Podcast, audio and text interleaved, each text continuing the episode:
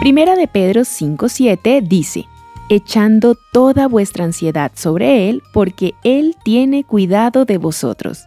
Este versículo tiene tan solo 12 palabras, pero sería de gran beneficio para nuestras vidas si hiciéramos con plena confianza lo que dice. Estás escuchando The Christian Working Woman en español con un mensaje por Mary Lowman.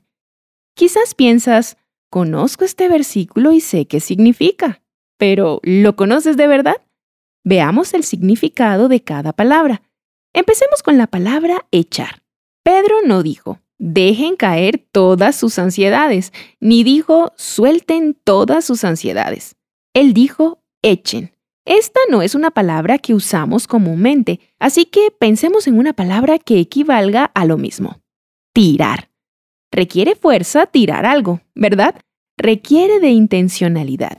Si voy a tirar algo por la ventana o tirar algo a alguien, tendré que usar mis músculos, jalar mi brazo hacia atrás, apuntar y tirar con energía. Pedro no usó la palabra echen por accidente. Pedro está diciendo que si queremos deshacernos de todas nuestras ansiedades, nuestras cargas, preocupaciones y todo el estrés que acompaña estas situaciones, tendremos que tirarlas de nuestra vida, afuera, a la basura. Para hacer esto necesitamos dos manos, la mano de oración y la mano de fe. Primero con ambas manos, coge esa ansiedad. Quiero decir, literalmente toma esa ansiedad y levanta las manos a Dios en oración. Cuéntale la situación y pide su ayuda. Y luego, por fe, creyendo que Dios te está escuchando y te responderá, tira la preocupación lejos de ti. De nuevo, de manera literal, con toda tu fuerza, tira echa de ti toda esa ansiedad lo más lejos posible.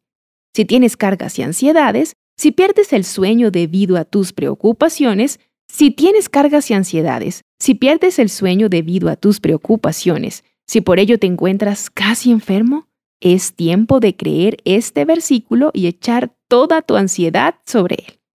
Tíralo a Jesús y cada vez que estés tentado a retomarlo, vuelve y tíralo de nuevo. Esto puede ser transformador para ti. Encontrarás copias de este devocional en la página web de christianworkingwoman.org y en español por su presencia radio.com, SoundCloud, Spotify y YouTube. Gracias por escucharnos. Les habló Cindy Villabón.